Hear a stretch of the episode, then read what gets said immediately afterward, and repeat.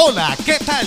Un saludo muy especial a todos ustedes de la institución educativa Manzanares, Llanadas y Gregorio Gutiérrez González. Queremos acompañar a niños, niñas, adolescentes y familia quienes hacen parte de nuestra comunidad escolar durante esta etapa de estudio en casa. Bienvenidos a Orientación Escolar en Casa. Orientación Escolar en Casa.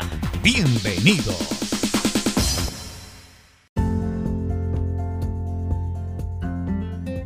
Un caluroso saludo a este espacio de contacto con la comunidad educativa.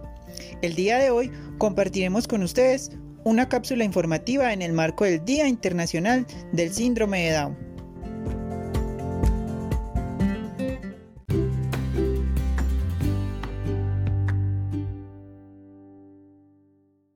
¿Sabían que la Organización Mundial de las Naciones Unidas, ONU, estableció el día 21 de marzo como el Día Internacional del Síndrome de Down desde el año 2011?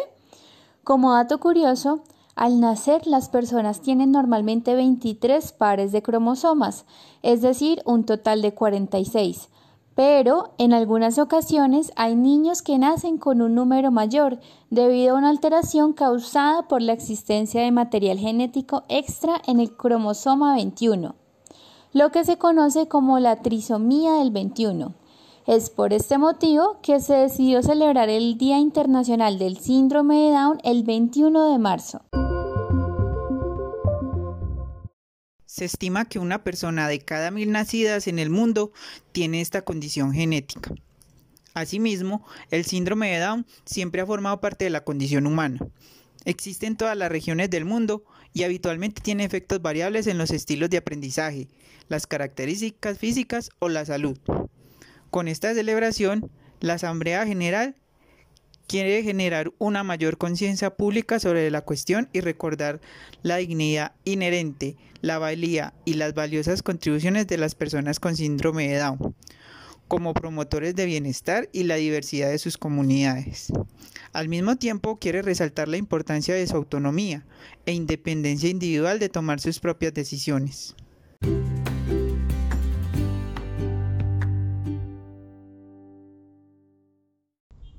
En Colombia, por ejemplo, la Ley 1996 de 2019 eliminó la posibilidad de que se entablaran procesos judiciales para decretar la interdicción sobre las personas con síndrome de Down, significando que todos ellos pueden tomar decisiones básicas en la vida, como adelantar procesos médicos, contraer matrimonio, firmar contratos, tener su propia cuenta bancaria, entre otros.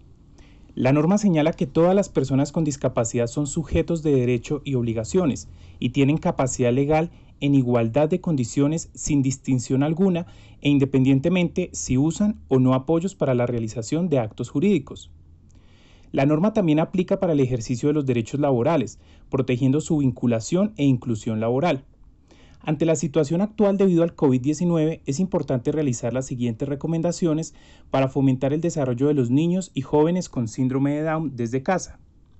Primero, en el hogar se pueden realizar diferentes actividades manteniendo en práctica lo aprendido en las terapias. De esta manera continuarán aplicando sus destrezas a través de la estimulación.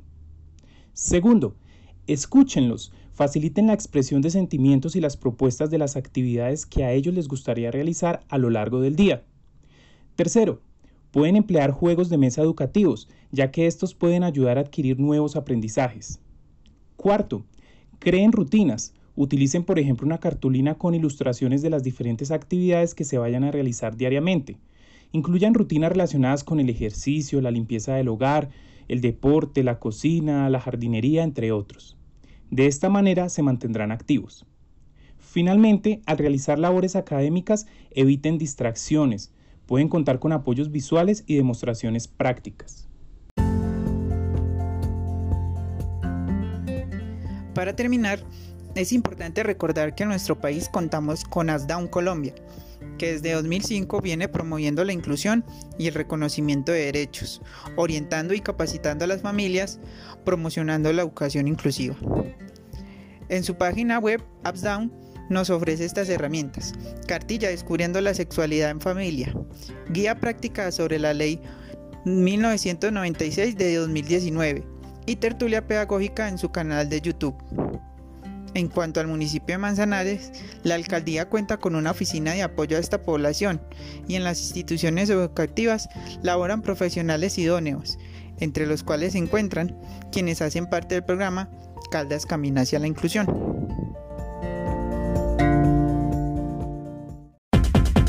Así llegamos a la parte final de Orientación Escolar en Casa. Orientación Escolar en Casa. Ha sido un gusto estar con ustedes. Hasta pronto.